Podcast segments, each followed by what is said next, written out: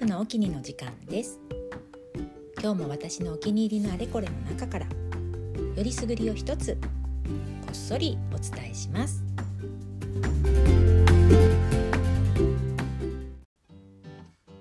はい。それでは前回に引き続き市ヶ谷にある可愛いお惣菜屋さん八三ごっこのご紹介の続きです。ね、やっぱり伝えたいことが多すぎて2回に分けることになってしまいました。でねまあ前回お伝えしきれなかったこのお店にはもう一つ素晴らしい特徴がありまして、えー、それがですね絵本が読めるということですね。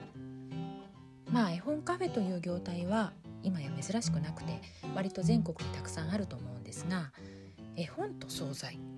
というねカップリング絵本デリというのは私もここしか知りませんね。しかもここに置いてある絵本のラインナップはそんじょそこらの私のような素人な絵本愛好家の選手とはもうレベルが違うんですね。なぜならここの棚に並んでいる絵本は全てその道のプロフェッショナルである広松由紀子さんが直々に選ばれた絵本だからです。で、まあ、広松さんのご経歴についてはちょっと絵本に詳しい方ならご存知かと思いますがもうすごい方なんですね。あの間違いがあるといけないのでここはご本人のホームページに載っていた自己紹介文をそのまま読み上げさせていただきます。広松由紀子さん。編集者文庫主催千尋美術館学芸部長などを経て現在フリーで絵本の文評論翻訳展示企画などを手掛ける。ボローニャ国際絵本原画展。ブラチスラバ世界絵本原画展など国際絵本コンペの審査員。ブックスタートの選考委員も務める。朝日新聞子どもの本棚選者のほか雑誌「萌え」などで絵本記事を連載。立教大学武蔵野大学横浜美術大学兼任講師。JBBY 日本国際児童図書評議会理事。とまあねちょっともう舌噛みそうな長いあのご経歴なんですがもう紛れもない絵本のプロフェッショナルということですね。そんなね広松さんが自ら選んだ絵本が並んでるというねそりゃもう絵本好きにとっては天国みたいな場所なんですね。でお店に入ってすぐのカフェスペースの本棚にはカフェや買い物に来たお客さんがそのままね気ままに手に取って読める絵本というコンセプトで選ばれた本が並んでましてさらに靴を脱いで上がる奥のギャラリースペースの本棚にはですね広松さんが世界各国から集めた知る人ぞ知る名作絵本またあの貴重な古い絵本のコレクションなどが並んでます。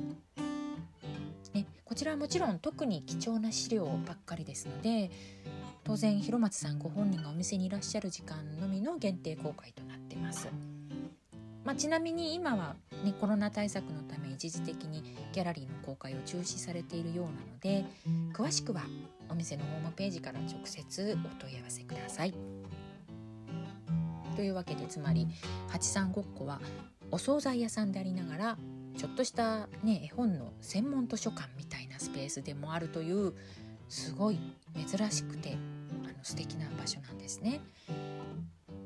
だからねお店の看板にもちゃんと絵本とご飯の店って書いてあるんですね。はい。後出しですみません。はい。そして実はもともと私がこのお店を知ったのもこの絵本関係のルートからでというのも私はつい先日まであの絵本を紹介するブログを書いたりツイッター上で絵本専門の読書会を主催したりしていた関係で絵本家としてご活躍されている広松さんと少しだけご縁がありましてずっと前からフォローしていた広松さんご自身のツイッターからこのお店のオープンのニュースを知ったんですね。でまあねもう本当に楽しみで楽しみでオープン初日に駆けつけてご挨拶して広松さんのお話を伺ってあのギャラリーの絵本ももちろん見せていただいたんですが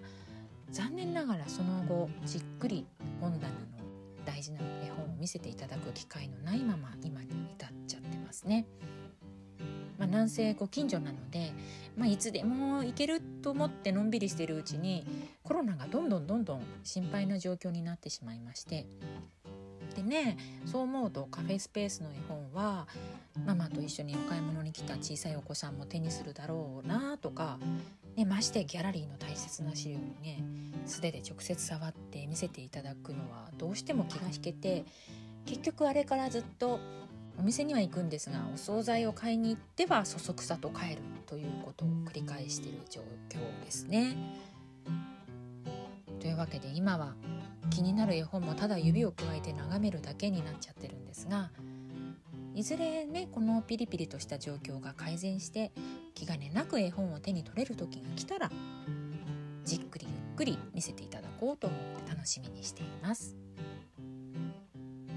というわけでこの八三ごっこというお店の絵本にご興味を持った方お惣菜を買いたいと思った方、ね、お店の方でホームページのほか Twitter や Instagram でも情報発信されてますので是非八三ごっこで検索してみてください。それではまた。